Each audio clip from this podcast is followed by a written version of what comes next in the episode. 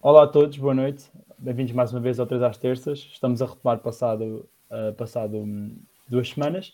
Hoje vamos falar sobre inflação, como também podem ter visto nas nossas redes sociais. Uh, estou com, connosco, como estou habitualmente, com o Joaquim uh, e o Tomás, uh, que também já penso que já, sua, já é uma presença relativamente assídua no programa. Portanto, hoje vamos dispensar apresentações. E vamos também começar a falar do tema, que é a inflação. Hoje, hoje sou eu que vou começar. Um, começar também, como todas as coisas começam, uh, por dar um pequeno contexto do, do, ambiente em que vivemos. Um, o Joaquim pediu para falar um pouco das causas da inflação e penso que nós já todos falámos disto nas notícias e isto, isto tem sido bastante visível. Uh, temos uma das principais causas de inflação que tem sido essencialmente a recuperação da atividade económica do pós-Covid. Aliás, tinha sido o principal driver de inflação um, até ao fim do, do ano passado e também do, do primeiro um, quarter deste ano, para os primeiros três meses deste ano, eh, que tinha havido essencialmente com um aumento agressivo da, da procura mundial e, e, e, que se traduziu essencialmente também no aumento do preço de todas as matérias-primas que, que são usadas em, em, na indústria e também na questão de, no setor de manufatureiro. Um, temos, temos esse, esse papel importante temos também, obviamente, a, a questão, e é o mais óbvio agora também, da questão da, da guerra uh, russa na Ucrânia, que também criou um, um, aumento, uma pressão extra no mercado energético, também já, já, já sentia grandes pressões pela razão que, que eu mencionei anteriormente, e que tem criado e, grandes expectativas de, podemos dizer, de preços de energia relativamente altos para, os próximos, para, os próximos, para o próximo ano, para o próximo inverno, e que também tem criado um, pressão uh, sobre os preços de energia aos produtores e, e, a energia, obviamente, como sabemos, é um, um, papel fundamental nos custos fixos de qualquer empresa. Temos também uma outra, uma outra, uma outra razão que é bastante uh, óbvia, que tem a ver com a questão do quantitative easing e das taxas de juros anualmente baixas que foram, foram, foram colocadas para responder às pressões deflacionárias no tempo da pandemia e, portanto, agora assim a pagar, entre aspas, uh, temos de dizer, não é a sua vingança, mas é o, o reverso da moeda em que nós temos uh, o incentivo ao consumo e, ao, e, e, à despesa, que depois também um, que se ainda, se ainda mantém relativamente, porque nossas taxas de juros não estão relativamente baixas, apesar de estarem uh, a subir um, de trimestre ou de reunião do BCE para reunião do BCE. E mas vamos falar do, do contexto, vamos falar um, um pouco dos números. Um, vamos falar que a inflação em maio, ou seja, o mês passado, estava essencialmente com 18%, a versão homóloga, ou seja, de maio de 2021 ou de, digamos, de junho de 2021 até maio de 2022, estava nos 8%, uh, e isso assumindo que não teríamos inflação até o final do ano, ou seja, que os preços parassem de subir a partir de maio, a inflação de 2022 já seria 6%. Portanto, o que não parece seja possível, o que nós podemos esperar é que mais ou menos que a inflação do ano de 2022, estão, estão a falar que sejam perto de 7,5%, 8%, um, talvez mais até, estes, estes números que eu dou até são bastante conservadores, um, e é um impacto em que se vai traduzir essencialmente, isso pode trazer essencialmente e vai se traduzir numa perda real de poder de compra dos, dos, dos nossos salários.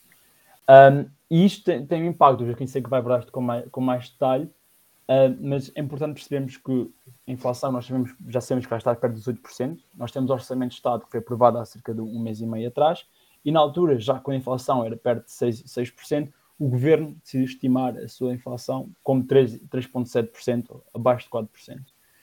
E isto já tem um impacto não só nos apoios sociais que o governo pode dar, como também nas estimativas que possa ter para aumento de situação pública, aumentos salariais, etc, etc. E isto é um impacto bastante real e, e que nós precisamos ter que não são apenas contas matemáticas, é que o, o, o, facto de o governo também não internalizar nas suas contas as expectativas atuais de inflação já também tem um impacto nas pessoas que, que mais sofrem com ela, que são essencialmente os mais pobres, que o Joaquim vai explorar, como eu disse.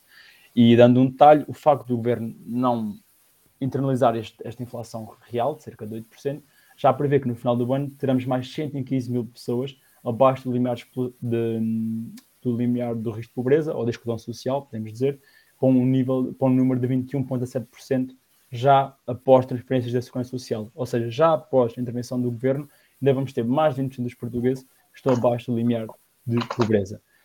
Nem sequer vamos abordar a questão de isto ser um, número francamente vergonhoso para um, para um, país da União Europeia, mas penso que é, é uma situação que devia deixar todos, todos refletir. E na mesma linha de, de como é que a, a, opção deliberada do governo de não considerar os números de inflação uh, nas suas contas ou, ou, nos apoios sociais que possa dar ou, ou, no seu próprio orçamento de Estado tem também, uh, não só tem um impacto, como nós acabamos de ver, mas também tem um, um outro nível de impacto. É que a própria resposta que o governo está a dar este problema tem sido dinâmica e passa, como, costuma, como tem sido feito, numa questão de gestão de crises. E, e como numa questão de gestão de crises já tivemos o nosso Primeiro-Ministro a fazer promessas, que é, que é nisso que ele é bastante bom, e ele fez uma, uma, duas promessas que são, ou pelo dentro que fossem complementares. Era que, por um lado, que houvesse um aumento de 20% dos salários em 4 anos, ou seja, 2022 a 2026. E que, por outro, que é um indicador que eu gosto bastante de usar, não é particularmente relevante, mas que, que eu gosto de usar, que os preços dos salários no PIB passassem de 45% para 48% uh, do PIB, ou seja, que é essencialmente a média europeia, isto em, em 2026. E isto são duas condições que, segundo o, o, que ele dizia, que têm andado de mão, de, mão, de mão dada. Mas vamos começar por partes para tentar desconstruir isto um pouco e tentar termos uma, uma opinião um, criteriosa sobre, sobre o que foi dito. Vamos assumir que os salários, na verdade, conseguiram aumentar 20% em, em 4 anos. Ou seja, um, salário de 1000 euros passava, os salários de 1000 euros passariam para salários de 1200 euros em 2022. Se esses aumentos fosse uh, verificado como, como está a explicar, se nós considerarmos expectativas de inflação que estão para os próximos 4 anos, esse aumento seria completamente apagado. Ou seja, porque a inflação vai ser 7 ou 8% este ano, vai ser 3 ou 4% no próximo e estão as expectativas que seja 2% nos dois anos a seguir. Isso dá um aumento mais ou menos sensível de 20%. Ou seja, mesmo que os 20% de salários nominais fossem verdade, nós teríamos essencialmente que uh, nós teríamos essencialmente uh, que nós não teríamos nem um aumento, nem uma perda do poder de compra, sempre, seria simplesmente uma estagnação. E nós todos consideramos que 20% é um aumento já bastante ambicioso um, pela nossa situação económica que nós temos vivido e, e obviamente, a, a, recuperação económica pós-pandemia uh, também, também, também irá arrefecer e até ainda há risco de recessão, ou seja, parece-nos a todos, diria, um número bastante ambicioso. Mas, mas assumindo os 20%, nós temos que a segunda condição, que era o aumento do peso dos salários no PIB, não se verifica porque nós temos mais ou menos que o PIB vai crescer também pelo efeito da inflação 20%, no mínimo, e depois há expectativas que cresçam mais 10% em termos reais.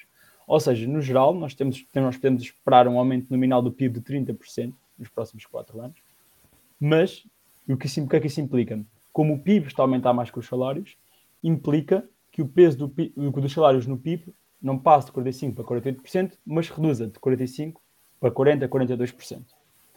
Um, ou seja, o que nós temos aqui neste caso é que uh, 20, os 20% que o Primeiro-Ministro vendeu não podem sequer estar a ambição, que não, podem, não conseguem sequer cumprir com a ambição que, que ele disse na, na, segunda parte da frase. O que ele indica, na verdade, é que os salários, ao subirem, uh, os salários não, bast não teriam de subir 20% em termos em, em nominais, mas teriam, na verdade, de subir de 40%.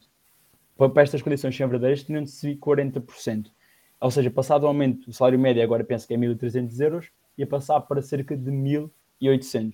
E é isso que nós temos que perceber. Ou seja, se os 20% já pareciam irreais ou bastante complicados, percebemos, pelo que ele disse, que o, o aumento que seria necessário para, para, para termos este aumento do, dos salários no, no PIB teria de ser na ordem dos 40%, o, o, que obviamente ainda é mais irrealista, porque nós temos o, o que o Primeiro-Ministro deu a entender foi que essencialmente este aumento teria que ser financiado à custa da economia privada.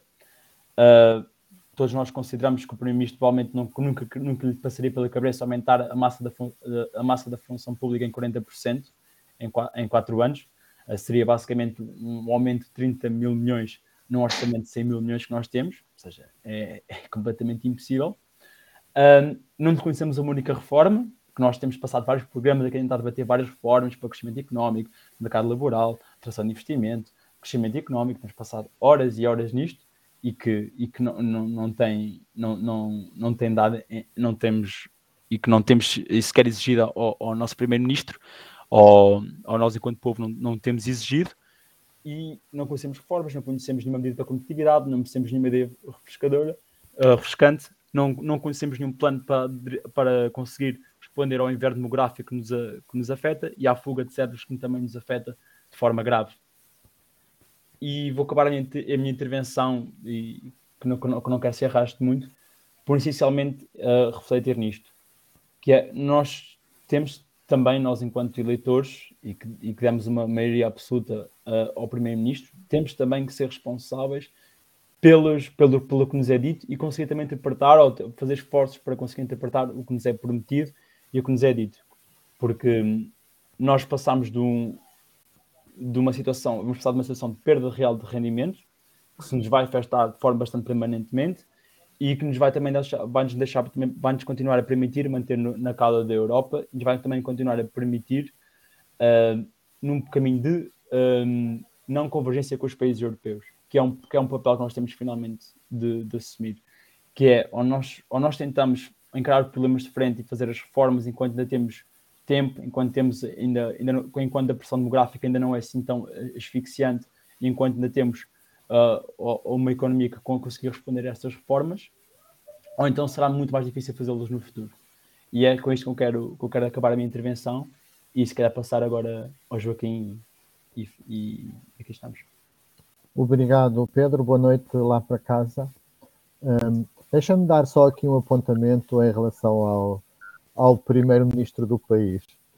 Uh, como tu sabes, ele é o, o rei do ilusionismo e da comunicação, e como tal, portanto, isso foi, foi uma paródia para, para, para desviar as atenções daquilo que é verdadeiramente uh, importante para o país, que ele deveria falar como tu disseste, os temas todos que referiste seriam importantíssimos para o país e não falou uh, porque não tem nada para, para dizer, basicamente é isso. É? E, e só, desculpa só me interromper, Joaquim, e, e só hoje até me fiquei mais nesse aspecto porque, porque, é, é, porque penso também que é a atitude recorrente, não é? Temos a, a questão dos incêndios, do CNS, a questão dos salários baixos, que já vem na questão da pré-pandemia, a, falta de o apoio suficiente às empresas e, a, e, a, e, às famílias no tempo do, do Covid-19. Do COVID Pronto, toda essa incapacidade foi tudo gerida com bastante boa capacidade de spin.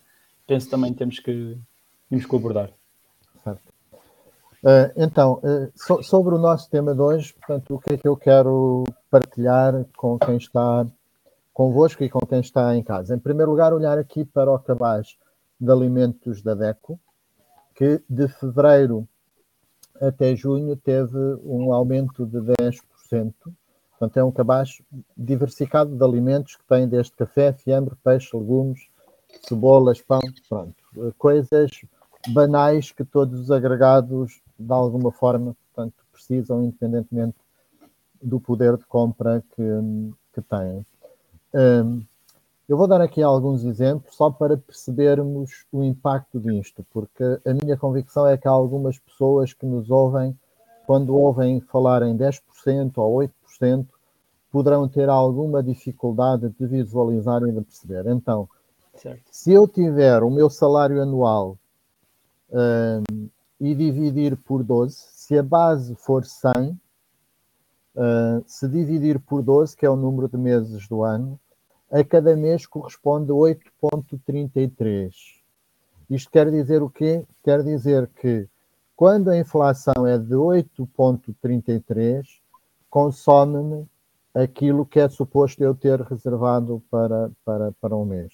Quando estamos a falar de um cabaz de alimentos que já aumentou 10% em poucos meses, quer dizer que se, esta, se este aumento se mantiver até ao final do ano, um, uma parte das pessoas, nomeadamente as que têm menor poder de, de, de, compra e andam com o seu orçamento à justa, quer dizer que têm, como é lógico, que reduzir significativamente os consumos, porque se continuarem a ter o consumo que tinham, portanto, no, no final do ano, no último mês, não podem, uh, não podem consumir. Isso é o que quer dizer 10% de, de, de aumento ou 10% de. É um, mês, é um mês a menos, é o que estás a dizer, do cabaz é, atual, por exemplo. É, é, um mês a menos. É, é na prática, é um bocadinho mais do que, do que um mês, porque certo, um certo, mês é 8.33. Ok? Pronto. Uh, e, e, como tal, portanto, uh, para, para percebermos aqui o impacto real, o que é que significa na realidade um, os, os, os, os 10% ou os 8% de, de, de, de inflação. Uh, depois dizer-te aqui também que a minha percepção é que no final do ano nós, nós não tínhamos hum, a inflação conservadora que tu referiste, mas tenhamos eventualmente uh, acima. Uh, eu acho que temos aqui alguns indicadores para os quais devemos olhar um, e que tornam o cenário uh, menos positivo. Um, um dos setores que, que, que, que, pesa muito para a inflação é o aumento da energia. Portanto, a, a energia já teve um aumento de cerca de 58%, são dados do, do, do INE, do Instituto Nacional de, de, Estatísticas, uh, e, e, não acho que seja previsível que tenha um abrandamento, um, porque não acredito que a guerra da Ucrânia vá acabar assim tão depressa. Vai, vai seguramente, uh, oxalá que eu me engane, mas vai seguramente durar até ao final do ano. E enquanto uh, a guerra não acabar e a situação não se estabilizar, não estou a ver que haja condições para que o custo da, da, da energia uh, diminua significativamente. E quando, quando, quando a energia aumenta, os preços industriais aumentam e por isso é que eles já aumentaram 24%. E, e basicamente não é só o único fator, mas o, o fator energético é fundamental para, para esse aumento uh, e depois tudo acontece em, em, em, cadeia.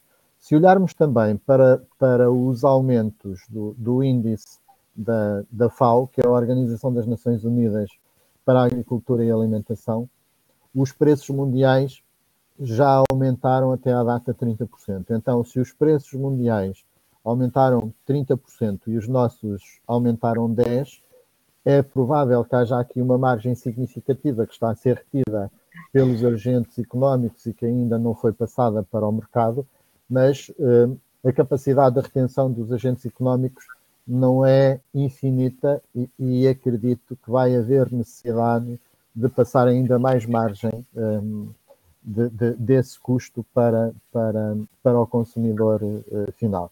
Por isso, este é um bocadinho o cenário. Um, impacta muito mais às pessoas que têm poucos uh, recursos uh, e acho que era sobretudo para elas que Sim. o governo deveria estar em relação ao imposto sobre os pobres, é imposto, é imposto todos, mas fundamentalmente certo.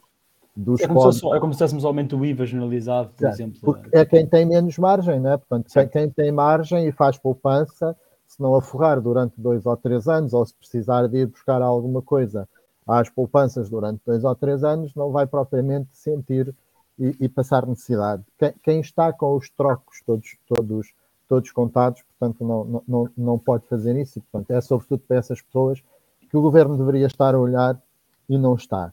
E não está exatamente por aquilo que tu disseste, pelo que poderia ter feito no Orçamento de Estado e não fez, um, e não havia como não fazer, porque se o, se o Orçamento de Estado tivesse sido aprovado no final do, do, do ano passado, um, houve um novo contexto, portanto, teria que, se quisesse atuar, certo. recorrer a, a, um orçamento retificativo, porque até aí poderia atuar. A única, coisa que, a única coisa que o governo aí fez mesmo foi defender os interesses do governo. É o PS a CPS, certo. portanto não há também nenhuma novidade, muito, muito novidade, digamos assim, a esse nível. Certo. Portanto, não devia ter atuado. Assim como poderia ter atuado para beneficiar os mais pobres e não só, portanto, poderia, por exemplo, ter diminuído o IVA em bens que sejam uh, essenciais, porque certo. quanto maior o, o, o, IVA é uma percentagem, quanto maior é o preço, uh, a mesma percentagem aplicada a um preço maior, naturalmente que vai gerar mais imposto. Uh, a título de exemplo, só para ilustrar para casa, se, quando a gasolina custa um euro, o IVA a 23, estão 23 cêntimos que vai de imposto para, para o Estado. Se, se antes de IVA a gasolina custar um, 2 euros, portanto são 46 cêntimos de imposto que vai para casa. Por isso, quanto maior o preço, mais dinheiro vai para, para o Estado e poderia perfeitamente ter havido diminuição de, de impostos uh, sobre o consumo, que, que, que, que até determinada margem não iria diminuir a receita do, do, do Estado um, e, e, daria um contributo para atenuar o, o preço das, das, das pessoas. Um, e, e, basicamente é isto. Assim como poderia ter atuado em determinados custos de contexto, como por exemplo a desburocratização e a simplificação, que, que de resto nós temos, nós, Iniciativa Liberal, portanto, temos um, um pacote uh, apresentado na Assembleia da República sobre, sobre o assunto, e isso são custos de contexto que também trazem custos indiretos às empresas e quanto, quanto, quanto mais o governo fizer no sentido de diminuir custos no contexto atual, uh, mais contributo vai dar às empresas e, e, e, às pessoas, e acho que isso era fundamental ser feito e não está a ser feito neste, neste, neste momento. E, e, basicamente uh, isto é o que eu queria referir uh, na okay. fase em que estamos. Certo. Obrigado, Jacob. Obrigado pelo, pelo tua, pela tua intervenção. Tomás, queres falar de um. Algumas, sei que queres falar de algumas perspectivas para o futuro e também um pouco do, do impacto do, nos mercados financeiros. Queres, queres avançar? Exatamente. Uh, boa noite a todos, antes de mais. Uh, o, o Joaquim, a propósito da guerra na Ucrânia, uh, o Banco Central Europeu, numa publicação ontem, uh, disse que os coeficientes de variação, tanto para a inflação como para o, as previsões de crescimento, cresceram em mais de 30% e 50%, respectivamente. Ou seja, apesar de muitos especialistas ainda dizerem que a estagflação não é ainda estamos longe desse cenário. Uh, ele, ele há uns tempos atrás era, era, era menos provável, hoje em dia já é um pouco mais provável. Um, isto, a deflação, para quem não sabe, é, é, uma, é uma definição uh, económica uh, não muito consensual, mas a definição que, que é mais aceite é, é que a estagflação é um estado da economia em que há uma recessão acompanhada de um de uma, de uma inflação elevada e, de, e, de crescimento, e do crescimento do desemprego. Uh, e apesar de, de alguns desses, desses, especialistas dizerem que, que ainda estamos longe desse cenário, há especialistas como, por exemplo, Mohamed El-Irian, que é, que é um economista muito. que é, um, é considerado um economista top e é presidente do, Queen, é, do Queen's College de, na Universidade de Cambridge. Uh, ele, ele, ele disse à Yahoo Finance numa, numa entrevista que, que a recessão não chegou, mas que a estagflação já. Uh, ele, ele diz que, que infelizmente uh, é, muito, é muito possível que, que, a, que a Reserva Federal Americana vai puxar o, a economia para uma recessão. diz que, certo. Eu penso que ele, as taxas de juros já, já estão americanas já estão. Nós, nós a perspectiva que ao final do ano, estou esperar que esteja na ordem dos 3, 4%, se não me engano. Enquanto a nossa está, hum, até ao final do ano, estou esperar que esteja a 0,5% na União Europeia. Sim, isso, e das taxas de juros, isso, isso, isso, vamos guardar o tema que isso está para, um, para outro programa. Então, uh, o, o, mas uh, aqui ele, ele adicionou uh, críticas muito duras ao, à, à Reserva Federal Uh, diz, ele disse que, que, a Reserva Federal uh, agiu tarde relativamente à, à, inflação, aliás, até, até disse mesmo que, que, que o, uh, o Fed tinha, tinha pouco, muito pouca credibilidade nesse sentido, que é uma acusação muito grave, tendo em conta que é a Reserva Federal Americana.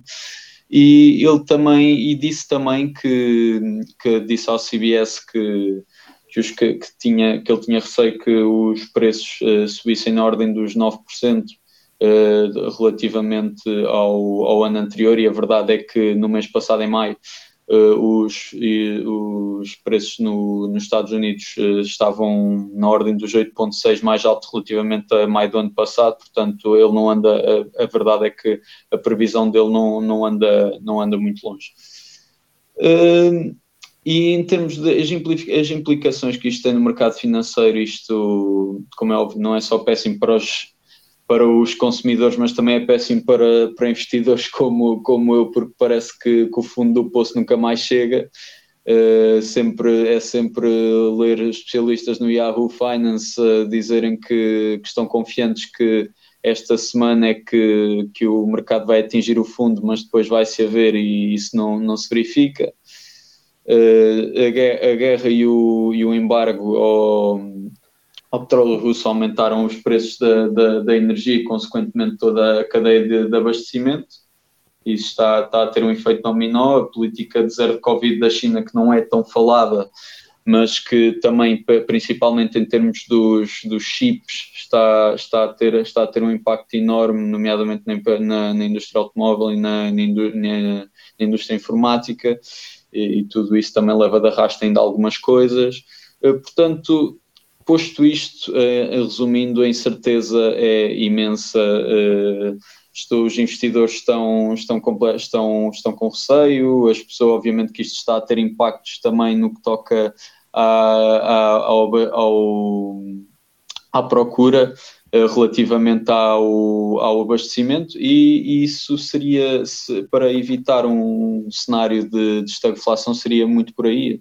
O World Economic Forum que, que, tinha, que tinha dado, tinha feito um, um episódio de podcast com, com o economista, com, com o economista-chefe do, do EI Partner, que é, uma, que é uma empresa de consultoria conhecida em Boston, que é chamou, um senhor chamado Greg Daco, uh, tinha, tinha, tinha falado nisso, na, na, que vai ser muito por aí, que é uh, o problema da, da, da inflação está, está a ter impacto na, na, essencialmente na, na, procura, na medida em que os consumidores não têm as, o, mesma, o mesmo poder de compra de, de antes.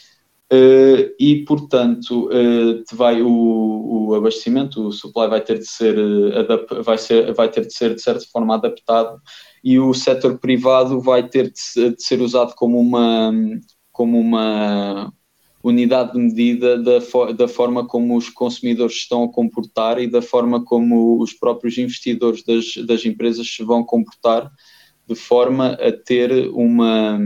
de forma a que, de forma a que posteriormente depois os, os Estados possam agir em conformidade e, esse, e, e, e verificar uh, as, o que, aquilo que está, que está a funcionar e aquilo que não está Uh, essencialmente uh, ver, se também se, se, as, se, as, empresas estão continuam a contratar ou não, se como, como é que como é que isso está a funcionar, deve haver esse pouco. Ele a ver do Greg Duck, ele, ele, ele tem, esse, tem, tem, esse, tem essa ideia e eu concordo bastante com isso porque, porque acho que é uma perspectiva assim um pouco mais conservadora e não e, e mais resiliente, por assim dizer.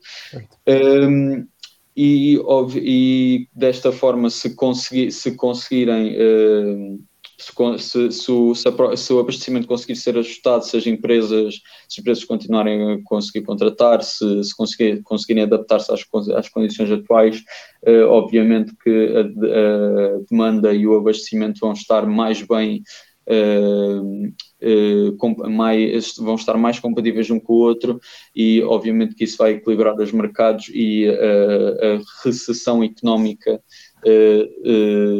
não será tão, tão profunda quanto isso. Ok. posso-me só dar uma nota aí na questão do, dos mercados financeiros. Eu também acho que penso, penso também podia reduzir, penso também podia dar uma ajuda na, em questão pelo menos três efeitos que afetam um, claramente uh, a performance, estás a falar da questão do, do, fundo nunca mais acaba. Penso que é provável que vá continuar a descer e, à medida que as taxas de juros aumentam, e, mas há somente três fatores que, que criam pressão no, no preço da, dos ativos financeiros. Vamos falar de ações. Por um lado, temos o efeito de volume, como o Joaquim falou, temos uma redução do, do rendimento disponível em, term, em, termos reais, porque há um aumento uh, do preço generalizado dos produtos é normal que também existe, existe uma redução do, da quantidade vendida pelas empresas, ou seja, é uma redução da receita. Há também uma redução das margens, como as matérias-primas aumentam, sempre as nossas margens brutas também é normal que baixam, portanto temos um efeito na questão, de, como é que se diz em português, dos resultados ou, ou, ou, do lucro que seja reduzido. E temos, obviamente, também uma questão de, das taxas de desconto, que é normal, que são, portanto, que são uma função das taxas, são também uma função das taxas de juros, ou seja, à medida que a taxa de juros aumenta, é normal também que a própria um, que a própria uh, que o próprio rendimento uh, exigido para, para, para, para ser detentor da, da, ação também aumente e também tem um efeito, portanto, uh, negativo no preço da ação. Só isto são, por exemplo, três efeitos imediatos da, da inflação nos mercados financeiros. Depois também temos ideias semelhantes, também, por exemplo, na questão da, das obrigações, também é a mesma questão. Um, também, também tem, uma, tem, uma, tem uma, uma questão similar e, e, e vai também uh, obviamente, aumentar os custos de financiamento dos governos e, e das empresas. Uh, também só quero deixar uma nota final que uma, a grande parte também da minha, da minha análise também foi feita no. E quero deixar aqui também um conhecimento, com base também no, no artigo que o Joaquim Miranda Saramentos uh, escreveu, que é uma pessoa que eu gosto muito de ler e gosto muito de aprender, e portanto também recomendo que vão, que vão ler mais sobre o que ele, o que ele publica. Uh, penso que já estamos uh, no limite do programa. Alguém quer dar mais uma nota? É, eu, eu, eu, eu, tenho aqui uma pergunta para ti, Pedro, que és de Diz. economia, para ver se me consegues eh, matar aqui uma curiosidade. Sim, não praticante. Está bem, certo, mas eh, tens, tens, tens formação. Estás na ordem? Não, pois é isso. Tens, tens, tens formação.